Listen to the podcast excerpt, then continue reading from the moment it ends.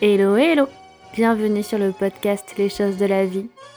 Les choses simples sont belles, alors partageons des ondes positives et profitons de chaque instant précieux que nous offre la vie. Un proverbe africain dit Le but de notre voyage, de notre quête, est de parvenir à percer le mystère des choses de la vie. Alors si tu es ici, c'est pour avoir des tips pour profiter pleinement de chaque instant. J'espère que mon contenu te plaira et je te dis à très vite.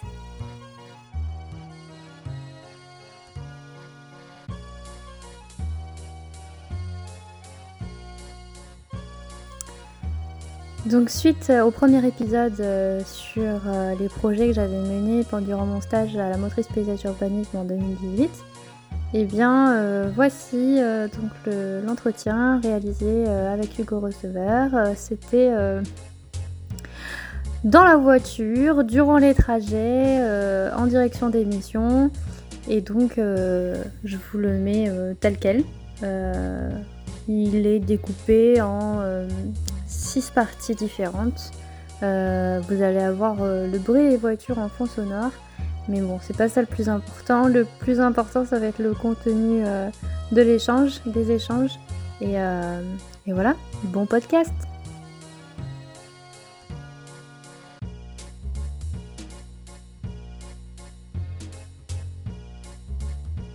Basique. Alors, quelle est votre formation et quelles étaient vos motivations concernant le choix de cette formation? C'est la question est posée à toi, non? Oui. Non, la formation, la formation de laquelle le La vôtre, oui. Euh, alors, répète la question. Quelle est votre formation et euh, vos motivations concernant le choix de cette formation? Ok. Parce qu'après, il y a la question suivante, c'est avez-vous fait d'autres études et lesquelles? Ah, d'accord. Voilà. C'est parti. Alors, les motivations. Euh, je voulais faire de la conception, euh, travailler dans la conception. Euh, voilà, un métier avec un, bon degré d'imagination. J'ai toujours, voilà, disons, imaginé, dessiné des choses. Donc, j'hésitais entre la formation d'architecture, d'architecte, et puis la formation. J'avais entendu parler de, du paysage. Voilà sachant que euh, c'est vrai que j'avais euh, j'avais vécu euh, avant mes études au collège quelques années à Tahiti dans une ambiance donc Tahiti c'est assez tropical voilà mais c'est très luxuriant et c'est là où on apprend que qu'il faut vivre avec les éléments naturels quoi qu'il arrive et je pense que j'ai toujours été marqué par ça. Donc euh, par la suite, euh, avec l'âge, euh, j'ai toujours apprécié être plutôt pas forcément que en extérieur, mais observer ce qui bouge, ce qui est en mouvement, ce qui s'adapte, et puis toutes les surprises qu'il peut y avoir dans le milieu. Et donc j'ai entendu parler de cette formation de paysage. Et je me rappelle encore un, article, j'avais dû lire un article dans Télérama à l'époque sur euh, Descombes, qui est un architecte euh, euh, suisse, suisse français, suisse, ouais, et qui est, qui est un, des rares architectes à, avoir tout de suite travaillé, disons, dans, le, projet de paysage. Et pas juste espace public mais qui, a, euh, qui présentait un, projet de requalification de zones industrielles et d'espaces euh, marqués par euh, la déprise industrielle. Et donc là, je me suis dit, ah, faut que je, me renseigne sur cette formation. Et voilà. Et donc, la question qui était suivante, c'était quelles autres études avez-vous faites? Vous avez fait d'autres formations? Alors, j'ai donc pour, rentrer dans les différentes écoles, on n'avait pas grand choix, c'est-à-dire c'était soit Versailles, soit Bordeaux, soit Lullier en Suisse, soit Jean Blou à l'époque. Et euh, donc euh, pour rentrer à Versailles ou à Bordeaux, qui étaient disons les écoles les plus reconnues au niveau du niveau d'études et puis euh, de, de, concept, rapprochait le plus du métier d'architecte, et eh ben, euh, il fallait un bac plus 2 à l'époque. Donc euh, n'importe quel bac plus 2. qui a été le plus simple pour moi en habitant à Strasbourg, ça a été de faire des études de biologie. Donc toujours pour appuyer cette dimension naturelle, cette étude du naturel.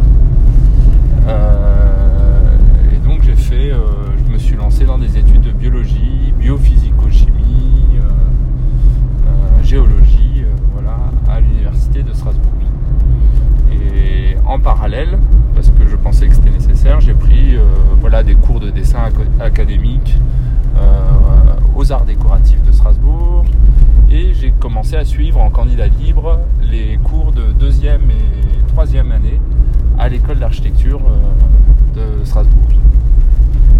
Donc tous les, cours, les cours qui se portaient euh, au projet urbain, euh, la réalisation de maquettes, le dessin à vue, voilà. Donc j'ai touché un peu à tout sur presque deux ans, deux ans et demi. Voilà. Est-ce que vous faites d'autres formations Pourquoi avez-vous obtenu l'OPQ Alors, euh, j'ai oublié de dire avant, pour euh, Blois, euh, elle n'existait pas au moment où je sortais du bac, la formation. J'aurais pu en entendre parler après un an d'études. Et c'est finalement après deux ans d'études que j'ai entendu parler de l'existence de Blois qui n'avait pas besoin d'avoir un bac plus 2 pour y rentrer. Et et j'ai entendu parler, du, projet de l'école de Blois qui était beaucoup plus avancé, qui rebondissait sur, euh, disons, les, défauts des écoles de Bordeaux et Versailles. Et donc, euh, j'avais tenté l'école de Versailles. Je n'ai pas eu le concours. J'ai été recalé euh, dans les premiers sélectionnés. Et j'ai tenté, j'ai retenté, voilà, j'ai tenté Blois tout en ayant un bac plus 2. Et, voilà, puis je suis rentré à Blois et, euh, été euh, bien surpris finalement de la formation et très content d'avoir opté pour ça. Euh, voilà. donc ça c'était pour rajouter pour, Blois. Et pourquoi l'OPQ Alors l'OPQ. après, c'est vrai que c'est l'urbanisme, euh, c'est quelque chose qui m'intéressait beaucoup. La connaissance des villes, euh, la manière de... Et donc, euh, c'est vrai que tout ça, c'est un peu lié.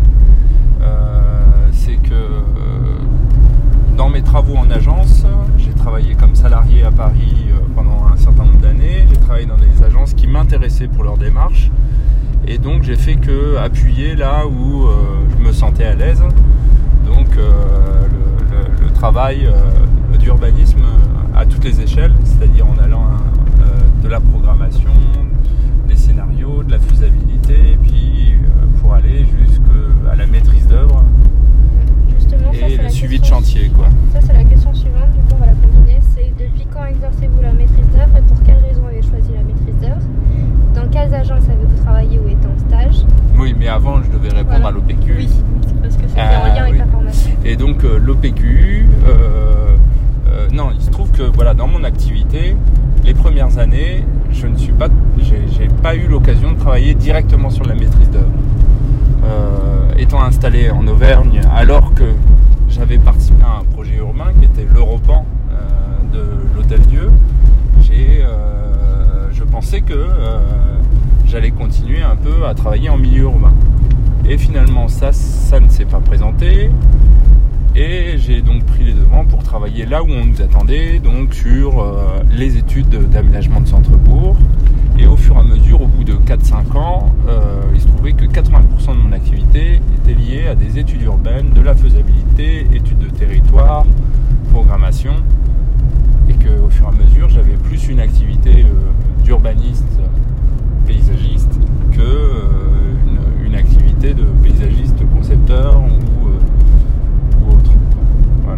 donc euh, c'est bien longtemps après, donc après euh, aussi trois ans d'installation, qu'on m'a conseillé, après avoir euh, passé la candidature à l'album des jeunes urbanistes, on m'a vivement conseillé de, passer l'OPQ avec l'expérience que j'avais acquise depuis 8 ans.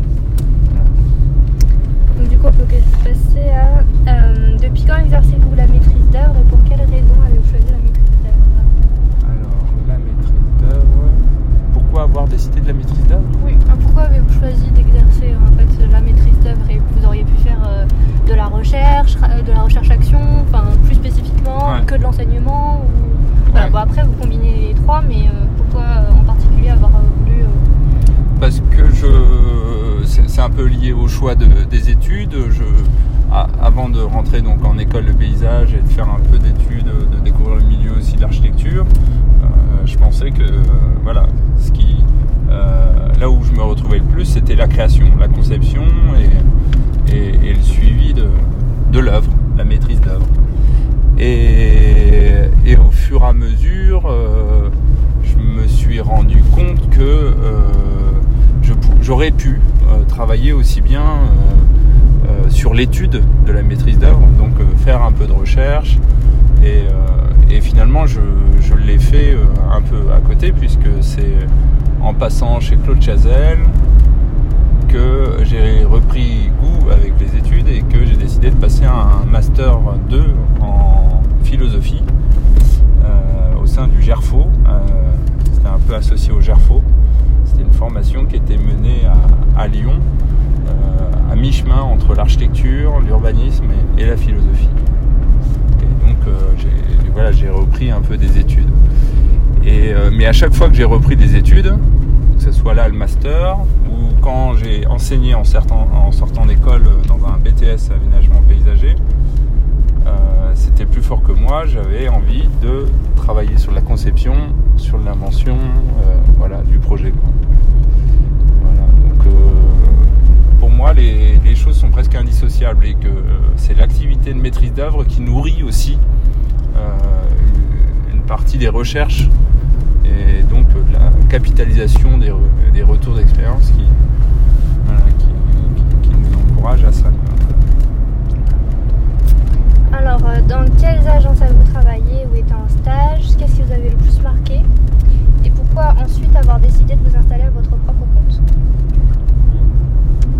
Et alors, euh, donc j'ai fait des stages qui m'ont vraiment marqué donc, chez Alfred Peter, qui est un, des paysagistes euh, dans l'Est qui, a plus travaillé dans le champ de l'urbanisme. Donc Alfred Peter, euh, euh, quelqu'un qui a une, activité comparable à celle d'Alexandre Chemetov. Donc c'est un, paysagiste qui est à la fois architecte, à la fois urbaniste.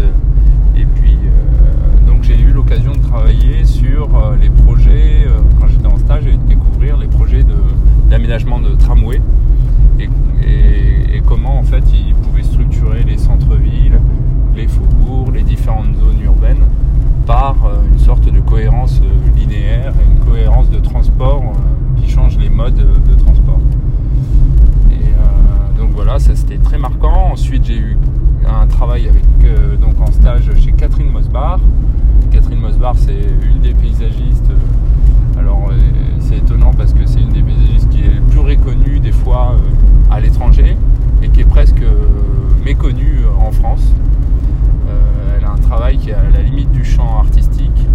Elle, avait, euh, c'est elle qui était coéditrice euh, de la revue Page Paysage, qui était une sorte de revue comme on pouvait faire à l'époque des revues d'art, de beaux-arts, d'art contemporain. Et donc ils ont eu l'occasion de faire 10 éditions et ils ont arrêté. Donc j'ai côtoyé cette personne qui voilà, ça m'a marqué au niveau de la conception, la manière de pousser très très loin conceptuellement des projets. ça, c'était des grosses. Après, j'ai eu d'autres stages. Hein. Et euh, ensuite, euh, Mosbar, c'est M-O-S-B-A-C-H. souvent on se trompe. Catherine Mosbar, c'est le Jardin botanique de Bordeaux, c'est le Louvre à Lens, euh, c'est la Roche de Solutré, donc c'est à tout casser une dizaine de projets alors que d'autres paysagistes auraient pu en faire une trentaine derrière. Et euh, elle m'a montré la possibilité, en fait, de, des fois, euh, ou, alors la maladie, on ne sait pas ce que, jusqu'à quel point on peut être, mais de reprendre un projet euh, des, centaines de fois jusqu'à toucher à, ce qui a le plus de sens dans un projet. Ensuite, qu'est-ce qu'il y a eu comme autre expérience professionnelle Alors, j'ai travaillé chez Claude Chazelle aussi, ça c'était très fort aussi au niveau de l'aménagement du territoire, des sites archéologiques. Ça, très important. Et, euh, ça influence beaucoup mon, approche sur les grands territoires et la manière d'analyser les grands territoires. Euh, Thierry Laverne, chez qui j'ai travaillé sur des, des, concours, concours la gare du Nord, c'est le Barbès, le boulevard Barbès-Rochechouart, c'est voilà, des grands projets urbains, la gare, la Saint-Lazare et puis la place Clichy. Et donc une boîte à concours, hein, si on peut dire, une agence qui, travaille beaucoup sur des concours, qui est souvent sélectionnée, et puis euh, qui fait des réponses très, très structurées.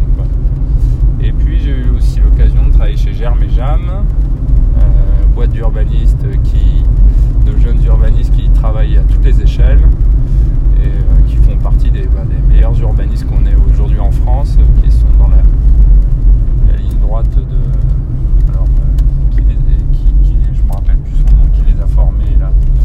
Euh, il y a bien sûr Patrick Germe, mais l'autre, bah, ça me reviendra. Je, je te redonnerai le nom. Et Jeanne. Donc là, j'ai appris à suivre euh, des projets euh, jusqu'au chantier. Et j'avais, euh, je vais m'occuper du pôle espace public au sein de l'agence d'Urba. Et enfin, dernière expérience de boulot avant de me mettre à mon compte, c'était de travailler chez Composante Urbaine, dans une boîte qui travaille aussi bien sur l'ingénierie que sur la conception liée à la gestion intégrée des eaux pluviales. Et donc là, j'ai découvert comment on pouvait travailler sur le paysage en ne parlant que d'eau et de contraintes hydrologiques, de questions d'inondation, euh, de questions d'eau pluviale. Et ça, c'était euh, assez fort. Après, l'opportunité de, commencer à travailler en agent, de, à mon compte, elle s'est faite euh, par la rencontre avec Guillaume Ramilien, avec qui, qui m'a appelé pour travailler comme ça, de manière au départ un peu spontanée, sur l'Europan qu'il venait de gagner. Il venait d'être sélectionné pour la première phase de l'Europan pour l'Hôtel Dieu. Et donc on a travaillé sur l'étude de faisabilité. On était en étude de définition, en concurrence avec une autre équipe, et on l'a gagné. Voilà. Et donc on a eu l'occasion de travailler ensemble sur ça. Et à ce moment-là, ben, il s'est posé la question de me mettre à mon compte. À l'époque à Lille, je travaillais à distance euh, sur Clermont-Ferrand. Et, ma compagne euh, qui euh, a eu un poste autour de Clermont-Ferrand m'a encouragé à venir m'installer en Auvergne. Voilà. Alors, avant de parler, je vais couper parce qu'on va parler d'autres choses.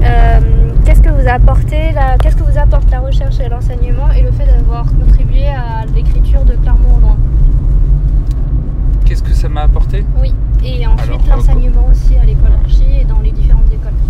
Alors déjà, euh, est-ce que c'est, c'est, c'est pas des occasions qui se sont présentées comme ça euh, à l'origine, c'était à l'époque où je travaillais chez Composante Urbaine, euh, je collaborais et je connaissais David Miette, qui était euh, chercheur, chercheur à l'équipement. Ouais, ça va Bon. donc j'ai rencontré David Miette, qui était chercheur à l'équipement et qui avait le double cursus, ingénieur architecte. Et aussi, un peu comme Guillaume Ramilien, ça a été une, une rencontre fructueuse où on a pas mal réfléchi, dessiné ensemble sur des micro-concours. Euh, on avait fait le concours Robert Ozel ensemble, d'ailleurs, euh, en parallèle de, de mon poste de, de, paysagiste à Paris. Et euh, on, on l'avait gagné. euh, et on a, on a continué un peu sur ça, à réfléchir un peu à la modélisation euh, de l'espace public et euh, il a fait appel à moi sur des projets de recherche euh, juste après avoir à travailler sur l'hôtel-lieu euh, et donc sur la modélisation des euh, transports en site propre et sur aussi tous les projets de chantiers euh, furtifs, on va dire les chantiers euh, intégrés à la ville où on intègre les temporalités de chantier dans un une acceptabilité euh, par, euh, par les riverains et euh, par les différents métiers qui, qui œuvrent sur, sur les travaux en ville.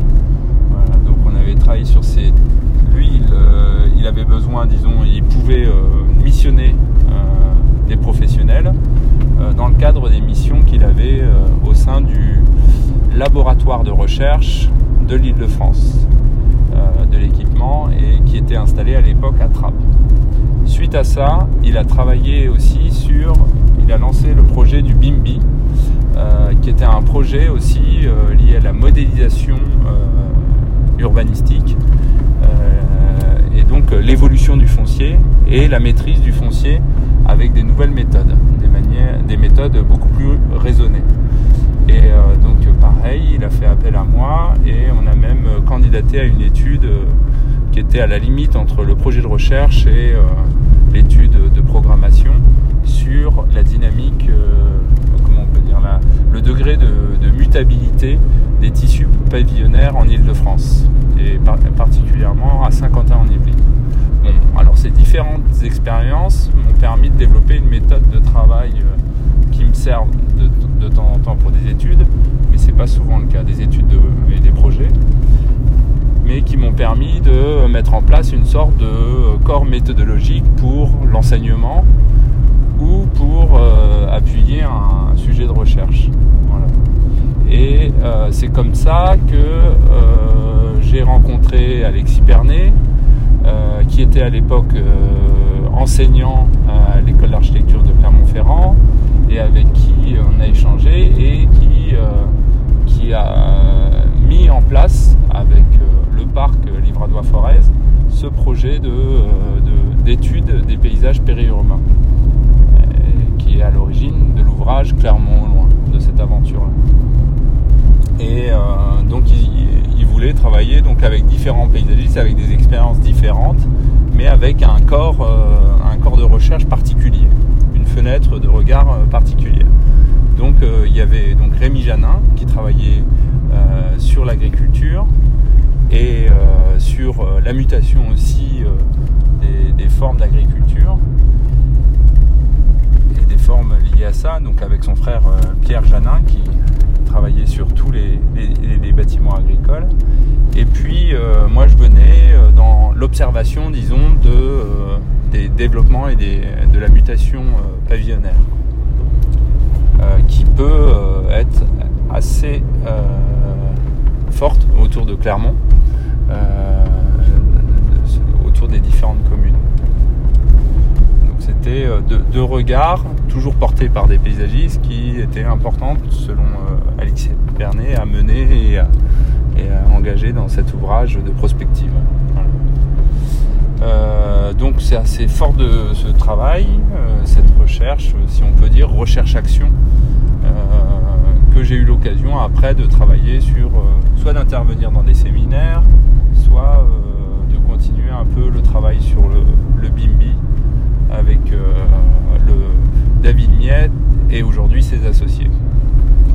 Alors aujourd'hui, de manière informelle, on n'a pas de contrat associé, mais je fais partie je suis cité dans le laboratoire de recherche qui s'appelle InVivo, qui est un laboratoire euh, recherche associé à l'entreprise Ville Vivante euh, et, la compagnie des urbanistes, et qui est installé à Bordeaux. Euh, voilà, après que, l'enseignement dans les écoles Alors l'enseignement, ça a été donc surtout, donc c'est à l'époque euh, j'ai rencontré, donc c'est Marie-Hélène Guécharpin qui cherchait, euh, euh, ainsi que Jean-Michel, Jean-Marie, Jean-Marie Fredfond, qui cherchait un, enseignant pour s'associer, pour développer un peu plus cette approche pluridisciplinaire qui était liée au développement du, domaine été. Donc ils ont, ils m'ont proposé donc d'être associé à l'équipe en tant que vacataire. Et euh, donc moi ça m'a bien plu. Euh, c'est vrai que l'enseignement, j'y avais touché en étant enseignant en BTS aménagement paysager, où j'enseignais euh, le projet d'aménagement, la topographie, le dessin. J'avais touché à des, disons, des cours assez classiques dans ce cadre de l'aménagement. Et, là, de revenir vers le projet, ça, me disait bien quoi, de travailler sur le projet urbain d'espace public. Sachant que euh, avec un public d'étudiants architectes, euh, l'approche sur les espaces publics pouvait être beaucoup plus délicate que des étudiants en école de paysage qu'on engage dans cette direction dès la première année. Voilà. Euh, voilà, donc c'est fort de ça que euh, j'ai commencé à assister le, projet urbain, surtout sur cet angle, avec Jean-Marie Fredfond. Et puis au fur et à mesure, j'ai développé ça, devenait nécessaire pour appuyer le, projet euh, de développer euh, des, cours sur euh, la, biodiversité, la biodiversité urbaine, la modélisation des espaces publics, donc ce que je faisais à côté dans la recherche avec David Miette. et puis, qu'est-ce qu'on avait aussi? Ben, Un cours, un cours voilà, sur la mutabilité pavillonnaire aussi à un moment, mais que j'ai pas continué à développer. Après, vous participez à des workshops et des voyages pédagogiques. Voyages pédagogiques. J'adore voyager. non, non. J'adore euh, animer. Euh, c'est vrai que les, voyages pédagogiques, c'est quelque chose qui est, euh, qui est associé à la démarche et à la manière. J'ai découvert ça chez Germe et Jam. Euh, qui, travaillait sur des nouveaux, les, nouveaux, les premiers projets d'écoquartier en région parisienne. Et il s'est passé quelque chose. Euh, donc c'est euh, Qui était enseignant aussi à Sciences Po, qui trouvait que finalement des fois, plutôt que d'essayer de convaincre une équipe, une maîtrise d'ouvrage autour d'une table en réunion, et, d'essayer d'aller sur le terrain et puis d'aller voir différents projets, et eh ben, euh, il se rendait compte que finalement le projet ou le message pouvait passer plus rapidement. Et surtout, ça commençait à créer une histoire avec euh, des, élus qui pouvaient euh, finalement partager et, faire référence à ce qu'ils avaient vu ensemble. et fort de ça, c'est vrai que j'ai continué à vouloir initier ça, que ça soit euh, dans Clermont au loin, avec les, les, petits voyages ou les, visites qu'on a fait avec les ensuite, euh, je me suis pris euh, très vite au jeu à l'école d'architecture de Clermont-Ferrand où il a fallu bah, organiser des, voyages pédagogiques et où ça me plaisait bien de, voir une diversité de projets euh, urbains, architecturaux, d'espaces publics, euh, pour arriver à voir un peu des démarches d'agences euh, et surtout la démarche des communautés urbaines en cours de, construction, agglomérations et voilà, des maîtrises d'ouvrage qui mettaient en place une politique d'aménagement. Donc ça, les voyages pédagogiques, ça c'est fait comme ça. Donc j'interviens aussi sur des workshops dans la mise en place de méthodes euh, de, travail ou de très rapides en deux ou trois jours pour arriver à, euh, encourager et à, guider des, étudiants à euh, bouleverser un peu leur méthode de travail. voilà. faire par exemple faire du travail avec des étudiants et le lendemain leur dire ben, vous allez abandonner votre projet et vous allez le laisser à votre voisin. voilà. et ça, de l'amener un peu d'une manière euh, euh, extraordinaire ou un peu comme un commando. Et on vient euh, bousculer ou réveiller un travail qui est des fois mené sur un an dans le cadre des études. Et donc c'est ce que j'ai fait là encore récemment donc, avec les, artisans, le, avec la Chambre des métiers qui fait appel à moi depuis deux ans pour encadrer euh, une filière qui est la licence pro artisan designer qui est installée à Montauban avec euh, des, étudiants qui viennent du milieu de la création et, euh, et voilà et on a un directeur qui attend voilà qu'on puisse un peu réveiller ces gens qui ont des profils très variés avec des interventions courtes. Voilà voilà voilà. Donc c'est, euh, je dis la série de questions comme ça. Euh. quelle est votre fonction au sein de la motrice? Pourquoi avez-vous choisi ce type de structure? L'atelier a bougé plusieurs fois d'endroit et pour quelles raisons quelle est, votre, quelle est la philosophie de l'atelier? Quelles sont vos convictions sur votre manière d'exercer? Sont-elles les mêmes qu'à vos débuts? Qu'est-ce qui a changé dans votre approche du métier? Quel type de projet vous intéresse le plus ou le moins? Travaillez-vous avec des collaborateurs et quels sont-ils? Et qu'est-ce que vous apporte le travail d'équipe pluridisciplinaire? D'accord. Voilà, donc ça c'est essentiellement là-dessus sur la structure de la motrice. Donc euh, dans l'ordre, euh, n'importe. Donc votre fonction au sein de la motrice. Alors la fonction, euh, alors je suis gérant euh, de l'atelier La Motrice. Je l'ai créé. euh, J'aurais pu être euh, en libéral et donner le nom voilà Hugo receveur paysagiste. Voilà, mais j'ai souhaité créer une structure, sachant que à l'époque où j'ai créé, j'étais assez ouvert à l'idée de, m'associer avec des anciens collègues qui ont finalement eu d'autres motivations.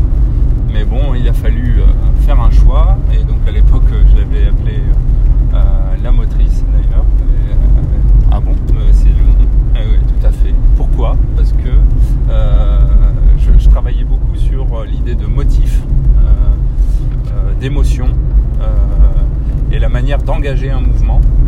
Et donc euh, c'est c'est comme ça que le, le- le nom a un peu émergé, l'idée de, de créer de la motricité dans un projet et, euh, et à partir d'une étape engager une nouvelle étape sans s'arrêter et puis de voilà, créer un mouvement.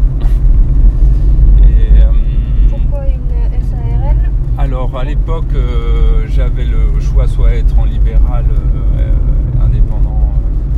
alors euh, de créer une société. Et euh, c'est Thomas Hans avec qui j'ai beaucoup échangé à l'époque, avec qui on avait travaillé sur la recherche et qui est aujourd'hui euh, co-associé de Ville Vivante. Lui avait déjà créé sa structure un an avant. Et puis c'est très simplement, comme on collaborait beaucoup, il m'a vivement conseillé de- de- d'avoir un- une situation visible, lisible de l'extérieur, donc être en société. Et c'est vrai qu'à l'époque, en 2009, on c'était encore un peu comme euh, avant. Euh, ça l'est un peu moins maintenant, mais euh, il fallait avoir une sorte de société. voilà. Alors qu'est-ce que je fais, madame? Alors on est en train de suivre un troupeau de d'aubrac en voiture avec une tondeuse dessus et, et je dois attendre. Oui, le monsieur me fait un geste. Voilà.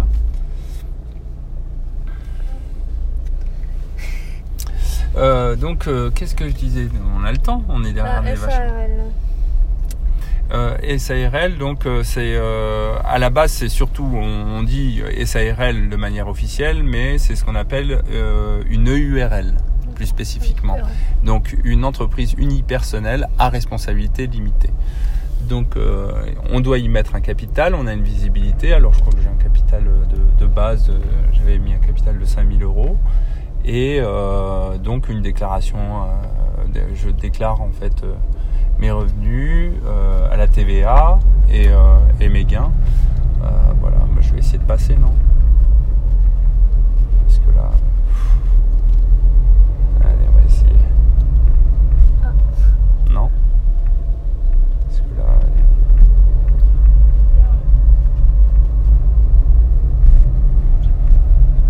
Oh merde, j'ai fait la connerie.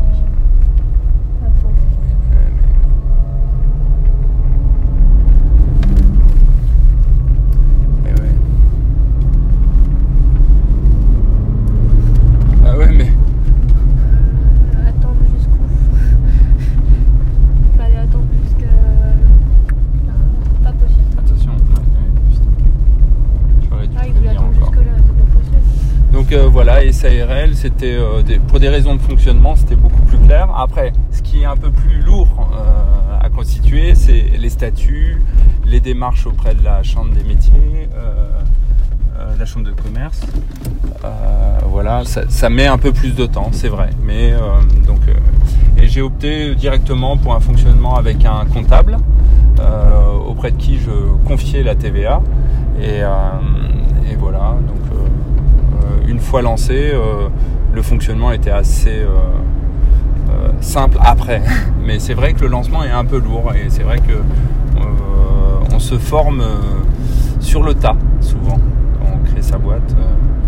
on apprend, on se renseigne, c'est beaucoup de stress. voilà, on, on- on fait des fois, on a des cours auprès de la chambre de commerce qui nous qui nous explique voilà que si au bout de deux ans la boîte ne fonctionne pas, ben, c'est pas, pas la peine d'insister. voilà. Et puis au début, comme j'étais au chômage suite à mes expériences de salarié, j'ai eu le droit à une aide aussi pour me lancer dans, dans l'entrepreneuriat. Ça m'a permis d'avancer. donc la situation suivante, c'était l'atelier a bougé plusieurs fois d'endroit. Pour quelles raisons Alors pour des raisons de cadre de vie, de s'installer. Donc sachant que le métier de paysagiste est un, métier, disons, on est très peu en France si on regarde la, proportion dans les métiers de la conception, que ce soit les architectes, les géomètres, les ingénieurs voilà, à leur compte. on est assez peu. je veux pas dire de bêtises, mais il faudrait retrouver le, chiffre. On est peut-être 5000 en France. voilà. Sur Clermont-Ferrand, j'avais pas fait d'études de marché pour dire ah ça serait bien que je m'installe là parce que on sera temps tout ça, mais je me suis renseigné après coup que finalement on était 10. J'ai fait connaissance avec différents de mes collègues, différents confrères. Euh, et euh, on a surtout décidé de s'installer à Billon. Donc euh, c'était à mi-chemin entre le parc naturel régional du Livre à Où ma compagne a eu un poste de paysagiste.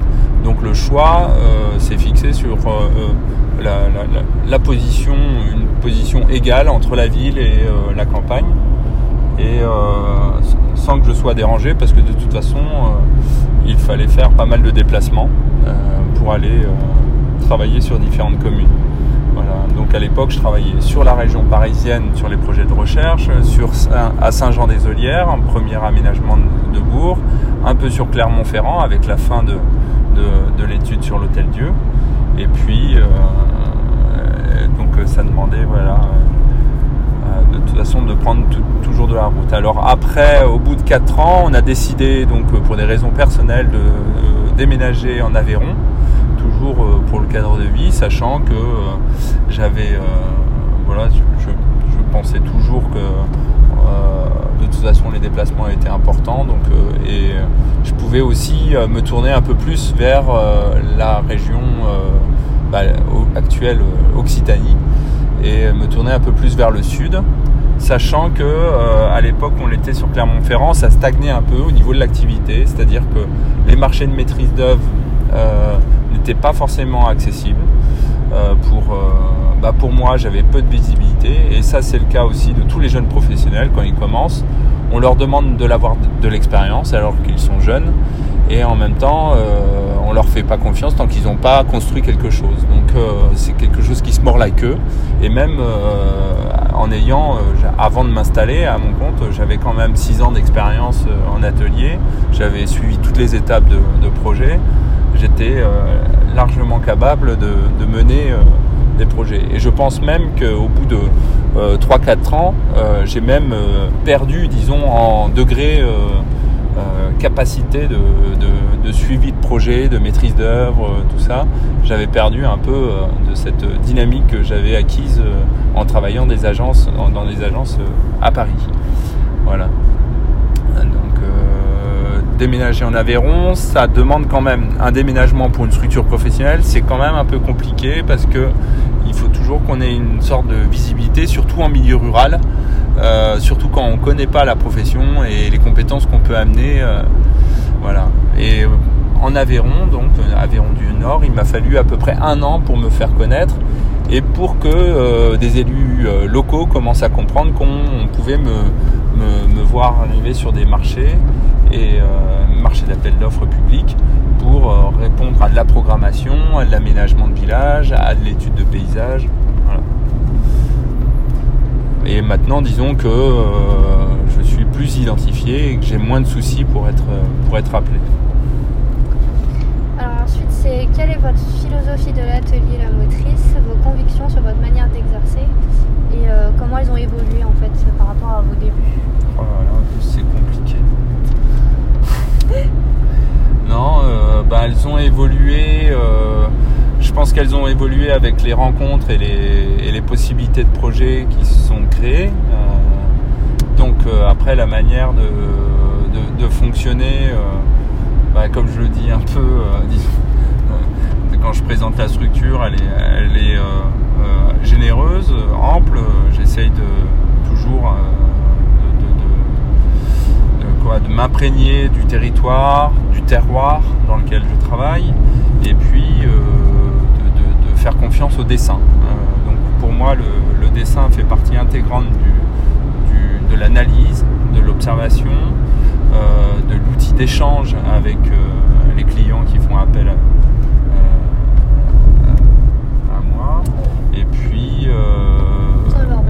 dans la manière de représenter, mais on va en parler après.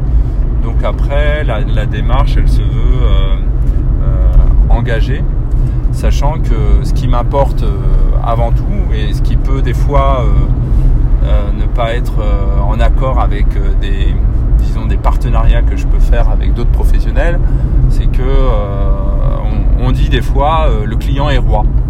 Et, moi, je ne pense pas complètement ça. c'est vrai que je me suis toujours euh, garder de ça en, pensant euh, fortement que c'est l'habitant qui doit être euh, le mieux servi, disons, dans les, les projets d'espace public et d'études qu'on mène pour les collectivités. alors moi, je m'adresse vraiment à la commande publique, aux collectivités, et donc mon premier sujet, c'est l'habitant. C'est habiter, habiter un village, habiter une ville, décider d'avoir des équipements, des services à proximité, un cadre de vie, et, euh, c'est ça qui m'apporte. Donc c'est vrai que à des moments, j'ai peut-être pas été assez euh, opportuniste, comme le sont certains de mes confrères, qui eux euh, savent très bien que ils ont des élus en face, qui peuvent avoir à un moment des envies de prince, entre guillemets, et à qui il faut répondre parce qu'on sait que c'est eux qui euh, nous permettront de facturer voilà, les études et les commandes. Et euh, donc dans ce sens, euh, est-ce que c'est de la naïveté de ma part ou de la non-stratégie voilà. Je pense encore idéalement qu'il est possible de travailler pour des communes en, accent sur l'écoute des attentes habitantes. Alors ça ne veut pas dire les attentes des riverains en particulier, mais c'est d'essayer de synthétiser ce qu'attendent vraiment euh, les riverains euh, et aussi les habitants euh, de tout un territoire. Ce n'est pas seulement ceux qui sont concernés par l'aménagement, mais ça peut être voilà, ceux qui s'investissent dans un territoire. Alors, on va peut-être couper parce que là on arrive à... Alors c'était... Ah oui, quel type de projet vous intéresse le plus ou le moins et travaillez-vous avec des collaborateurs? Qu'est-ce que vous apporte le travail d'équipe pluridisciplinaire? J'adore travailler tout seul. avec moi-même. Ah mais je suis enregistré. oui, bah oui. Moins il y a le monde, mieux ça va. Non mais c'était une blague. Donc j'enregistrais. Donc c'était une blague. Voilà. Et euh, non, les études, euh, quoi, je préfère. Euh, bah, les, lesquelles. Les études sur lesquelles je préfère, ça dépend. Des fois, c'est des petites études. On est peut-être deux à collaborer. voilà, on sait où on va. Et, on sait chacun comment on, se répartit le travail. Donc, bah, c'est des habitudes de travail qu'on a développées avec des gens avec qui on a la même vision et disons les mêmes euh, convictions sur les, solutions à apporter. Euh, et, puis après, bah, c'est des études pluridisciplinaires. Euh, j'aime bien travailler en équipe, mais à partir du moment où la méthode est, bien posée. Ça m'est arrivé de travailler avec des décalages de méthode où à un moment ça éclate quoi. ça, ne fonctionne plus. On ne peut peut pas improviser tout le temps. Et euh, la méthode de travail en équipe euh, pluridisciplinaire, elle doit être décidée en amont, euh, au moment de postuler, au moment de la candidature. Et là, c'est super important parce que des fois, il y a des appels d'offres qui, partent avec un mois, un mois d'annonce, et c'est pas suffisant pour, pour faire des, choses innovantes, quoi, des, des choses bien construites. Voilà. Et ça court pas les rues, les, équipes pluridisciplinaires qui décident de travailler ensemble sur euh, la réinvention euh, voilà, des, façons de faire. Alors les études, et je dois les nommer les études particulières? Bah, Après c'est bah, là c'est parce que c'est bien rodé. Il y a des projets qui vont le plus marquer, enfin bien marqué, soit parce que ça marchait pas bien, ou soit parce que c'était vraiment très bien. Ah parce que vous avez pu aborder plusieurs. Ben, à l'AIOL, il y a deux c'était intéressant de travailler avec la même équipe municipale sur euh, des échelles différentes. Donc j'ai eu l'occasion de travailler sur le, PLU de l'AIOL au BRAC. On travaillait sur les grandes stratégies de développement du logement, en même temps euh, le diagnostic du grand paysage. Et puis après, travailler à l'AIOL sur la programmation d'équipements, euh, un pôle multiservice, une, une médiathèque, une salle des fêtes, comment les implanter, discuter. Et ce que j'adore faire, en fait, c'est euh, euh, travailler avec des maquettes qui sont manipulables euh, voilà, par les, et qui leur permettent vraiment de se réapproprier et d'apporter des solutions réfléchies. c'est vrai que des fois, quand on fait des réunions ou, des réunions de travail et des comités de pilotage où chacun donne son avis et finalement les avis ne, ne s'implémentent pas, ne se, euh, ne se superpose pas et ça ne construit pas. Euh, alors que si la méthode de réception voilà, des avis, la méthode d'écoute est au point, on peut arriver à faire que euh, les, réunions sont des vrais ateliers de travail et où à la fin de la réunion tu sais déjà où tu vas. Et c'est pas à toi d'inventer la poudre. après c'est du design. Donc il y a un design, voilà, je dis, il y a du design de la méthode à mettre en place et ensuite un design d'implémentation des propositions qui sont faites. Et, euh, là, arrives, après, tu te fais plaisir parce que tu fais vraiment un projet qui est la concrétisation des objectifs euh, euh, bien, concertés. Quoi, Et donc là, l'AIOL, on a travaillé sur les scénarios d'aménagement urbain du Foirail. C'était super parce que c'est franchement, là, c'est des études que tu aimes bien parce que tu as des réunions prévues, t'en fais pas une de plus, euh, tu as répondu aux enjeux, tu as fait trois scénarios, une réunion où tu en fais plus que deux, une autre réunion tu choisis le scénario, tu fais la FESA, et euh, voilà, tu es rémunéré correctement. Tu donnes pas, tu veux dire, tu manges pas ton slip comme on dit. Euh, parce qu'il y a des études, vraiment, tu passes 200 heures et tu en avais chiffré 120, 100, et là c'est dur, c'est dur à avaler. Mais il faut quand même terminer, tu as, des responsabilités. Donc voilà, c'est des études où, euh, et Bimbi, c'est vrai, de travailler avec Ville Vivante, euh, euh, c'est très agréable parce que, pas que tu as l'impression d'être voilà, à l'hôtel et que la méthode est mise en place, mais c'est que à partir de la méthode qu'ils ont mise en place, il y a plein de choses qui sont ouvertes au projet et que suite à une BIMBI, tu peux euh, faire des projets mais très différents euh, en termes de stratégie urbaine.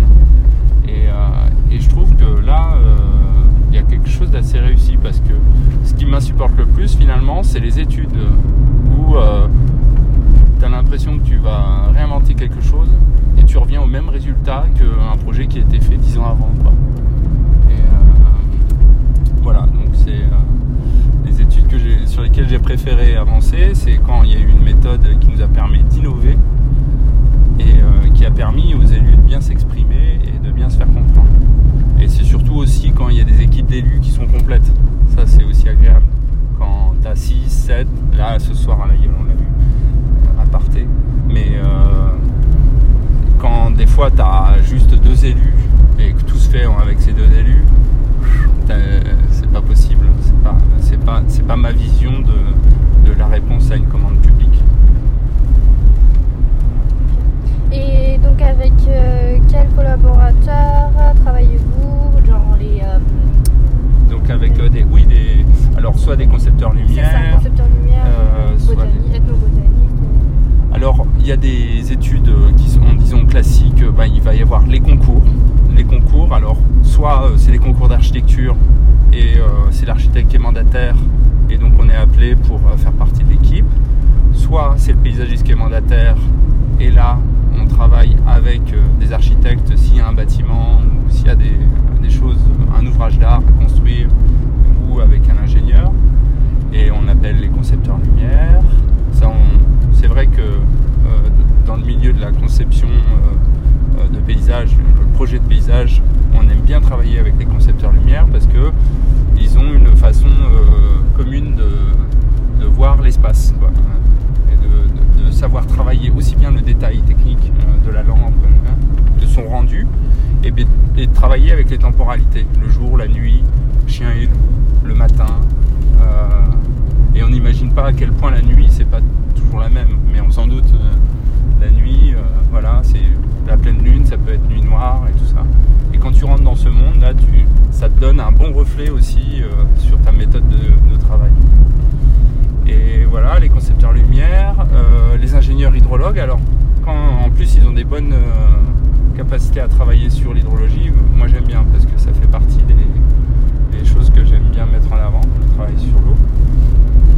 Et, euh, et voilà, après, il va y avoir ce qui est études participatives. Là, on était dans, disons, les commandes classiques. Et dans les études euh, participatives ou prospectives, on va, moi, j'hésite pas à travailler avec des gens qui sont, euh, qui ont les doigts dedans, les mains dedans, et qui, à un moment, euh, travaillent la matière, connaissent. Donc, euh, collaborer, par exemple, avec Yannick Delmas, moi, ça tombe sous le sens. Travailler avec Nathalie Baptiste sur euh, les plans de paysage, c'est quelqu'un qui connaît très bien la- le monde de l'agriculture, les producteurs, les artisans, euh, les gens qui. Et puis en plus, elle passe par les plantes pour dire d'autres choses sur le monde.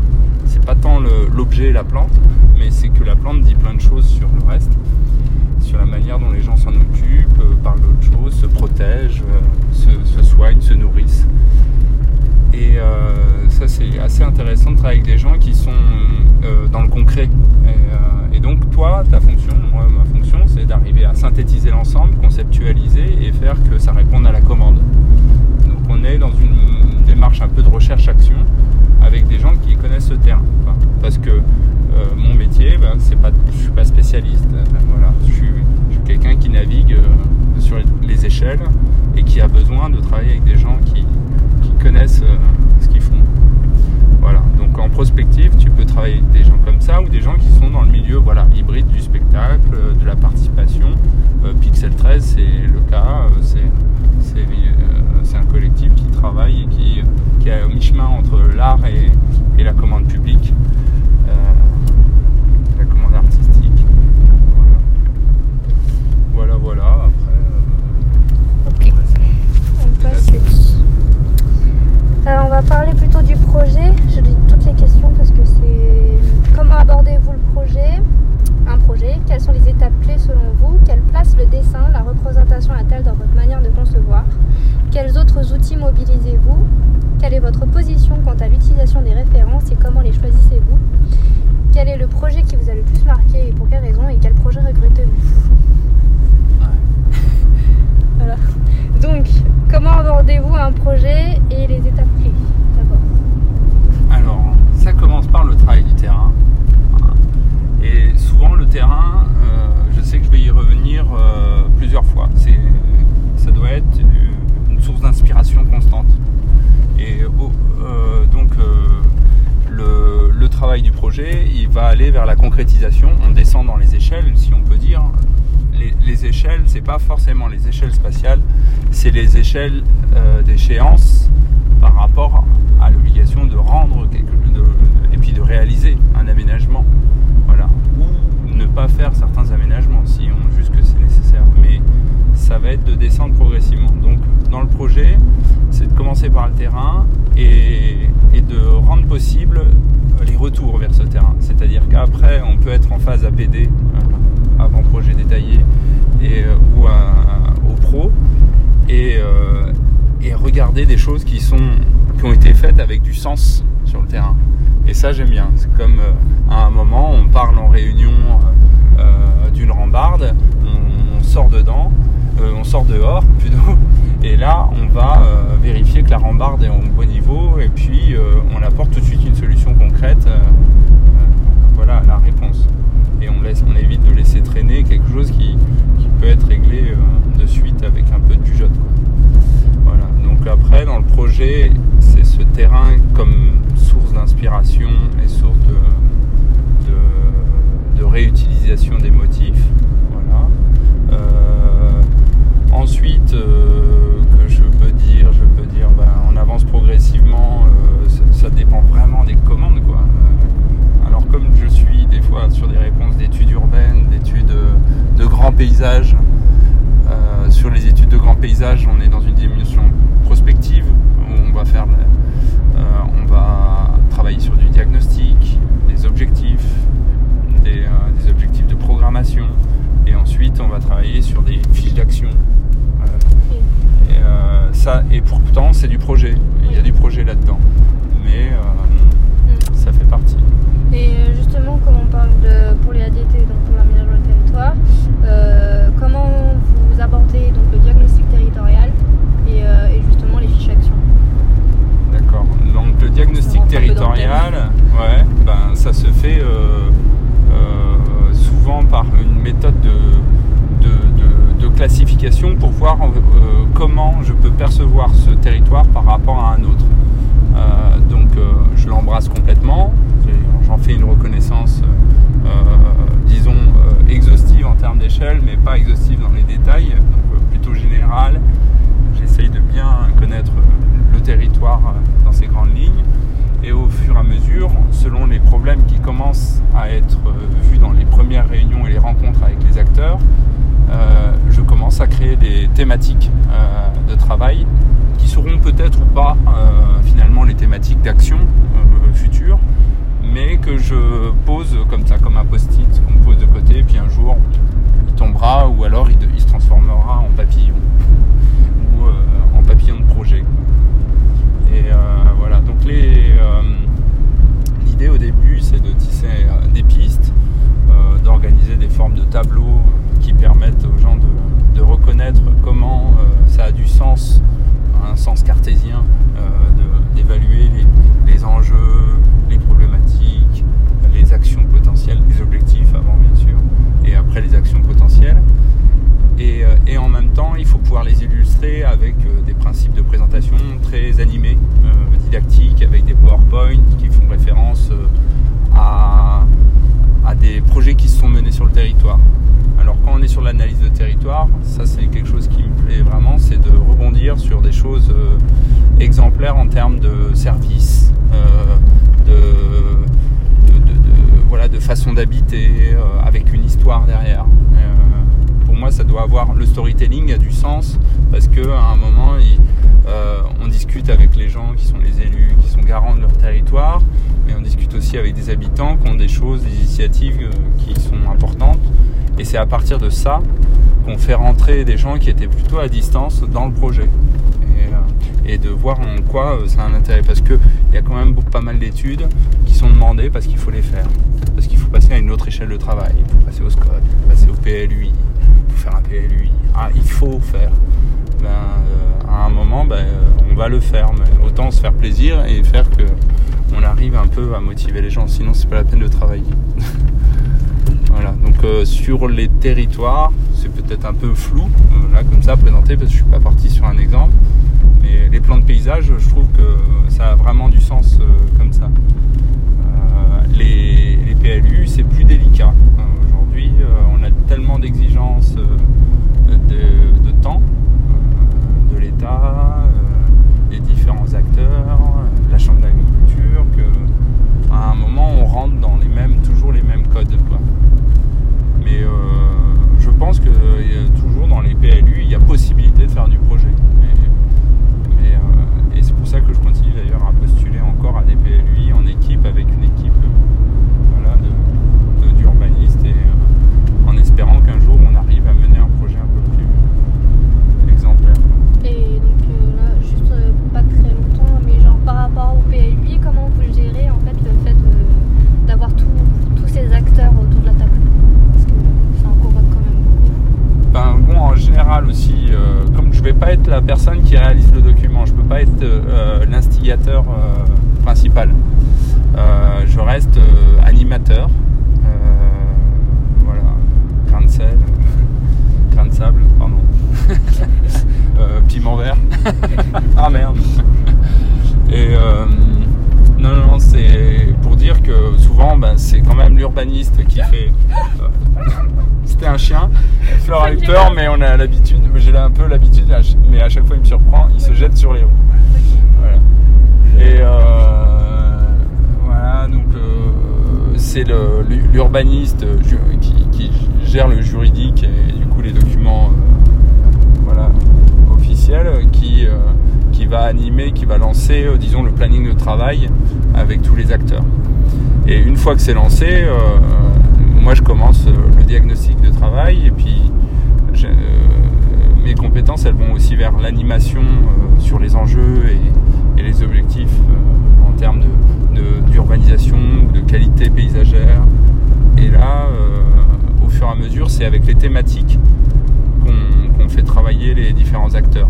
Donc euh, là, on mène des ateliers participatifs avec euh, une alternance de, euh, de prise de notes, de- d'exercices, euh, voire de jeux, et puis de moments informels mais qui sont néanmoins importants pour construire une histoire commune. Parce que se lancer dans un PLU, c'est des fois deux ans, trois ans à côtoyer les mêmes acteurs. Donc euh, il, faut, euh, il faut se donner les chances hein, de se connaître. quoi. Alors, quelle place le dessin, la représentation a-t-elle dans votre manière de concevoir et quels outils mobilisez-vous dans les projets? Alors, euh, les dessins, quels Le outils dessin. Ouais, le dessin, c'est quoi le dessin? Le dessin, la représentation. Ouais, Moi, je dessine que sur AutoCAD. Même euh, le plan de paysage, je fais tout sur AutoCAD. Le dessin à la main, Le dessin à la main. Donc, le- sur le dessin à la main, euh, euh, comme les, je l'ai dit, voyage, euh, bah, le carnet de voyage, c'est souvent une démarche un peu personnelle, mais je continue à alimenter les outils. C'est-à-dire que j'essaye de tester quand je fais des voyages des outils différents pour exprimer une idée, euh, rappeler une anecdote et construire une sorte d'histoire rigolote euh, avec laquelle je peux échanger. euh, voilà. Après, du coup, ces petits outils, des fois, euh, bah, je me dis que euh, ça peut être efficace euh, finalement pour, pour animer certaines démarches, voilà, et puis pour regarder l'existant. Donc ça m'est arrivé pour l'étude participative de l'aménagement du centre-bourg de l'Aïol de faire un, carnet où j'ai décidé à chaque résidence, on, était en résidence une fois par semaine pendant deux mois, euh, je prenais une heure de mon temps pour euh, faire une série de croquis. Et, euh, les croquis, ben, on se met à distance et en même temps on écoute. Les habitants viennent nous voir plus facilement que si on était dans une, boutique à attendre leur doléance ou en réunion publique. Mais et c'est là où il y a des échanges qui se font, où tu apprends et tu à enquêter pour mieux te renseigner par la suite. Quitte à être affreusement naïf ou à des moments être à côté de la plaque au niveau historique. Mais de s'être engagé comme ça, et le dessin pour moi c'est un engagement. C'est un moment se mettre euh, euh, en fragilité, un peu en faux. euh, parce que euh, d'un côté on va trouver ça joli euh, et euh, on va pas comprendre pourquoi on fait un dessin. Mais euh, le dessin, c'est vraiment un accès au réel, c'est la possibilité de comprendre quelque chose qu'on prend plus le temps de regarder euh, en prenant une photo ou, euh, ou en en parlant en réunion alors qu'on est loin de, de ce lieu. Donc le dessin, les outils, les codes, voilà, une des pistes de, développement, c'est les carnets de voyage, c'est les, les carnets. Je dessine beaucoup. Et puis même pour les prises de notes, quand j'écoute. Et euh, ça permet aussi de, faire autrement des storytelling. Donc de faire des fois des illustrations de méthodologie avec le dessin. Et, euh, et parce qu'on sait que des méthodologies, des candidatures, on les lit euh, souvent en zigzag. et des fois on revient. Et que le dessin, des fois, peut être une manière de raconter autrement la manière dont on va organiser une étude. Après, quand je parle d'outils, ça peut être aussi des références, des mémotifs ou des, euh, Ouais. des mind mapping ou des tableaux blancs. Ouais. Donc euh, les, les mémotifs, alors ça c'est un travail qu'on euh, je fais depuis longtemps à partir de, de- de photos qu'on recadre. Alors c'est presque c'est aussi un peu euh, la démarche dans la même démarche du dessin, c'est-à-dire que de recadrer une photo qu'on a prise soit en verticale, soit en horizontale, c'est faire un choix à un moment. Et souvent ça fait référence au memory, qui est un jeu de mémoire où les gens s'attachent à des, des, motifs ou des lieux qu'ils connaissent. Et là, du coup, ça me permet de faire rentrer des gens autour d'une table et de ne pas les mettre à distance. Donc ils manipulent des cartes, des images, et ils commencent à parler de certains sujets. Ça les fait rentrer dans le projet autrement que par un, dialogue euh, de, celui qui parle et ceux qui écoutent. Et euh, puis après, ça permet aussi de faire des classements. on l'a vu encore récemment à Saint-Élimie, c'était sommaire, hein, parce que c'est pas forcément le sujet. On est dans l'aménagement, aménagement de centre-bourg. Mais sur des réunions participatives, euh, dans le cadre d'un PLU ou d'un plan de paysage, on, va beaucoup plus loin. On en fait des traits construits euh, et puis euh, on les positionne, on discute autour et surtout on en fait des comptes rendus euh, illustrés. Voilà. on réannote des images qui peuvent avoir plusieurs sens. Voilà, donc mes motifs, ça veut être après des cartes, on manipule, les cartes postales pour comparer l'avant, l'après. ça c'est important parce que finalement les gens connaissent bien leur territoire et, ils peuvent revenir à une autre réunion avec des cartes postales anciennes et nous montrer des choses qu'on n'avait pas vues. Et ce qui est intéressant là-dedans, c'est aussi se dire que euh, l'aménagement ou les études sont souvent euh, qu'on va revenir, on n'est pas les premiers à avoir travaillé sur tel sujet, et on revient derrière d'autres équipes euh, qui ont déjà travaillé, on revient derrière le travail d'élus. Puis pareil, voilà, les, les équipes municipales, c'est cyclique aussi. Euh, il suffit, voilà, il y a des, communes qui sont sur un bord et qui repassent au même bord euh, dix ans après et qui veulent reconstruire des principes d'analyse qu'ils avaient mis en place autrefois ou que leurs parents avaient mis autrefois. voilà, donc c'est intéressant ça. Il y a les photomontages un peu choc aussi. Les photomontages un peu choc. Ah oui, tout à fait. Vous parlez de la gueule. Non, mais et d'autres. C'est-à-dire que euh, le photomontage aujourd'hui, euh, on le voit surtout utilisé pour les perspectives, pour montrer euh, à la fin comment ça sera. voilà. Et ce qui est intéressant, bah, ça, peut être bien pour voir des choses, mais ça des fois maintient une confusion. Et puis ça peut être périlleux à double tranchant où les gens attendent bah, leur argent, c'est-à-dire ils attendent un projet qui corresponde vraiment à ce qu'on leur avait vendu. Donc attention, c'est euh, mensonge sur la marchandise. Euh, ça devient très procédurier. Plus on est dans le réalisme, plus ça devient procédurier. Donc j'aime bien jouer sur le, les photomontages bien avant qu'on parle de projet et pour euh, les titiller sur des, sujets, des thèmes, l'habitat, l'abandon des maisons, les nouvelles manières de, transporter. Et je mets en commun, parce que je travaille en milieu rural, en territoire rural, je, peux parler avec des photomontages un peu choc de questions d'actualité.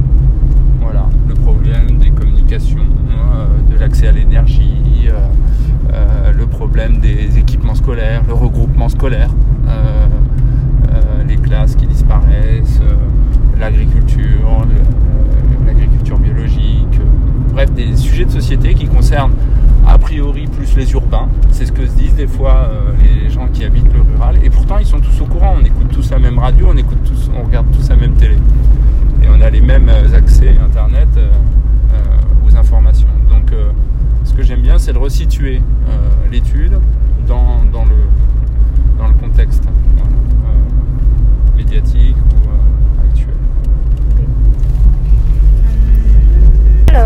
la seule question, c'est quel avenir pour votre métier Quelles sont vos perspectives dans, euh, avec la motrice La structure telle qu'elle est aujourd'hui vous satisfait-elle et pour quelles raisons?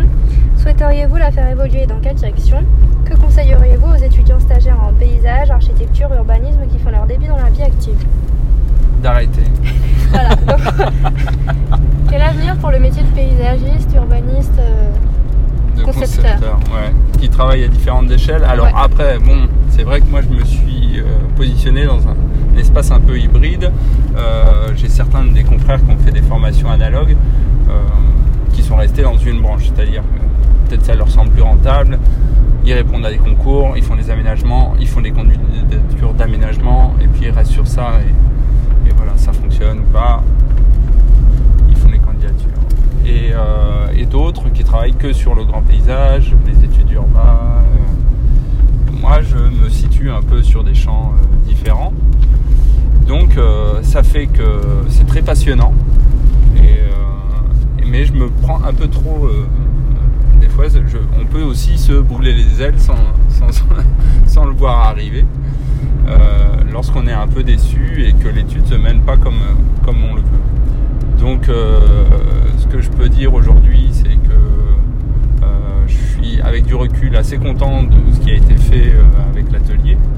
Je reste seul, j'ai travaillé seul, et ça a été passionnant de travailler sur des sujets hyper différents, hyper variés.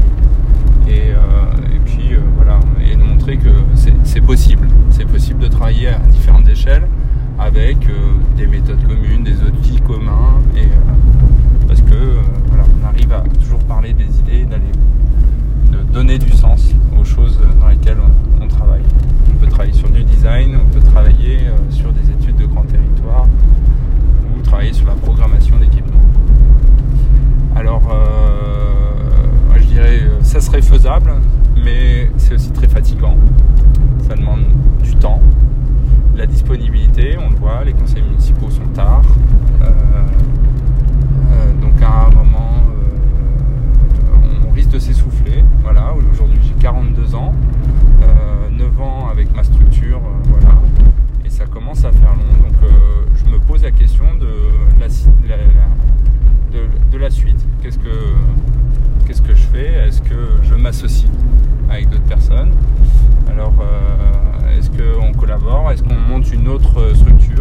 S'est posé la question avec différents euh, confrères de monter un, un groupement d'intérêt d'entreprise et d'avoir de mettre en commun nos expériences, toutes nos, toutes nos références de projet et de pouvoir répondre à des, des plus gros marchés peut-être, mais aussi de répondre à des choses qui nous satisfassent un peu plus par rapport à ce qu'on a fait.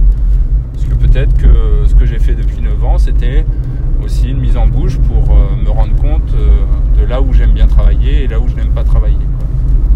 Voilà, il y a ça qui se pose. La question après de se poser, c'est que, euh, je crois que je l'ai dit dans à un moment de l'entretien, euh, en n'ayant pas accès à des études de maîtrise d'œuvre concrètes euh, en, en puits de dôme, j'ai eu l'impression de perdre mon temps et me dire mais à quoi m'a servi toutes ces expériences que j'avais fait, ces années d'études, cette motivation que j'ai pu mettre en place pour ne finalement pas avoir accès à des commandes auxquelles je pourrais parfaitement répondre parce que le marché est bouché et que on a des élus ou euh, des commanditaires qui font toujours confiance aux mêmes professionnels avec des outils euh, qui sont les leurs mais qui restent limités. Alors est-ce que c'est de la frustration bien sensée, de la jalousie, on ne sait jamais. Mais en tout cas à un moment on aimerait bien passer à un autre, niveau. Donc euh, c'est vrai que l'énergie qu'on a maintenant, on a envie de la placer au bon endroit. Et on se dit, ben, il faudrait peut-être soit s'associer, soit travailler avec euh, des salariés. Euh. Mais voilà, moi, la situation où je suis à Mur de Barès, euh, en milieu rural, c'est quand même très délicat d'arriver à faire venir des jeunes salariés. Il faut avoir une vision euh, à moyen terme, euh, au moins minimum, de, un an pour être sûr d'apporter quelque chose de, sûr à, un salarié. Pas dire à quelqu'un, viens trois mois, prends un appart et puis au revoir après. En fait, je suis désolé, je croyais avoir une étude. On l'a encore testé récemment. euh, euh, je croyais avoir eu une étude. euh, et là, il y aurait vraiment eu l'espace de, projet, de travail, de diagnostic pour, pour avancer. Finalement, ça s'est pas fait. Donc voilà, donc faut, avoir une vision à long terme. Donc ça veut dire qu'à côté, on, on revient un peu sur ces méthodes de travail. On se dit peut-être que j'ai répondu à des champs trop larges, ce qui fait que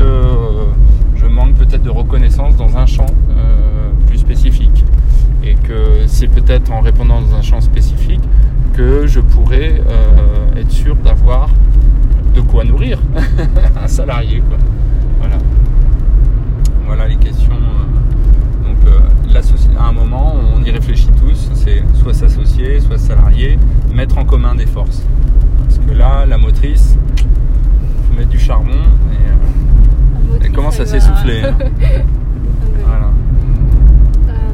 Après, la question c'était conseilleriez, aux stagiaires en paysage, architecture, urbanisme qui débutent dans le métier euh, Quelles erreurs quelles, euh, quelle mise en garde? Quelle mise en garde? Alors, bah, moi je me dis d'un côté, euh, si j'avais. Si, si, je prends mon, exemple de carrière je, referais de la même manière. J'aurais peut-être eu des expériences de voyage ou de travail à l'étranger. Ça, ça m'aurait peut-être aussi plu de, travailler un peu à l'étranger de voir d'autres façons de faire. Et voilà. Mais je regrette pas d'avoir touché à l'enseignement, à travailler dans des bureaux d'ingénierie, dans, des agences d'urbanisme, agences de paysage, travailler sur des gros concours, travailler sur des études beaucoup plus classiques, des études de grands paysages, de l'archéologie, sur plein de choses comme ça. Donc j'aurais envie de dire, faites confiance les jeunes et puis allez, allez chercher vraiment ce qui vous plaît et mettez le pied dans la porte. essayez de convaincre absolument, c'est-à-dire qu'il ne faut pas hésiter. comme quand à un moment vous pensez qu'une collaboration peut être possible ou que vous avez le droit de parler sur tel sujet, il faut y aller. Sinon, personne ne vous aidera à le faire. Je pense que voilà, moi j'ai j'ai pas forcément, j'ai des collègues qui ont eu la chance d'être portés des fois par ou adoubés par des enseignants, des anciens professionnels. voilà, et c'est vrai que ça aide, ça met le pied à l'étrier. je crois qu'il y, a des fois, ben, il faut aussi, ben, tant pis, si on a, s'il n'y a personne, il ben, faut croire à ce qu'on fait, puis on va jusqu'au bout. Voilà, moi j'ai j'ai pas eu, euh, par exemple, à un moment, j'ai candidaté euh, une fois, euh, j'ai pas candidaté aux, AJAP ou ces trucs comme ça, j'y crois pas du tout. Mais par contre, au palmarès des jeunes urbains, je l'ai fait. Et c'est vrai que là, j'aurais bien aimé avoir la reconnaissance de mes pairs sur la manière de travailler et tout ça. Et bon, après, je, je le regrette pas et, et c'est passé à très peu, quoi. Très très peu. Euh, ça veut dire qu'à un moment je suis pas complètement dans le faux. Euh, après que dire, que dire oui, parce qu'après là on va arriver sur Saint-Flour. Euh, sur Saint-Flour. On va à Saint-Flour Oh non, oh Parce que du coup je voulais aborder la question des, hum, des, collectifs, des. Ah oui ça, donc ça, moi j'ai encouragé, j'ai eu l'occasion de travailler, de mettre en place un emploi temps échange à Périgny-sur-Allier, à la Boulange. Et ça, euh, c'était vachement bien. Et à l'époque, quand je savais que j'allais en partir, j'ai tout fait pour encourager d'autres jeunes de s'y installer et de reprendre le flambeau et, euh, de travailler parce que c'est la meilleure situation de travailler avec le réel, de rencontrer les habitants et de démystifier surtout le, travail de concepteur. Donc par exemple ce qu'a fait le collectif, etc., euh, finalement c'est tombé de sens, c'était super quoi. ils, ont fait euh, le passage qu'il fallait euh, pour, euh, pour, pour, aller à la rencontre en plus d'autres collectifs, donc de fédérer et de fortifier aussi cette démarche-là. Donc c'était très bien. Après, ce que je dirais, c'est que sur les collectifs, il faut, voilà, eux, ils ont mis en place un travail en commun. Faut, faut, à un moment, il faut capitaliser, il faut, faut, échanger, et puis il faut, faut, essayer de théoriser aussi à côté. Et, et c'est vrai que le collectif, etc., à des moments, avait du mal à prendre du recul sur, sur ces démarches. Et, euh, et, à un moment, bah, on se brûle les ailes quand on est. Il y a des collectifs qui ne fonctionnent pas, qui ne séduisent pas. Il y en a qui séduisent.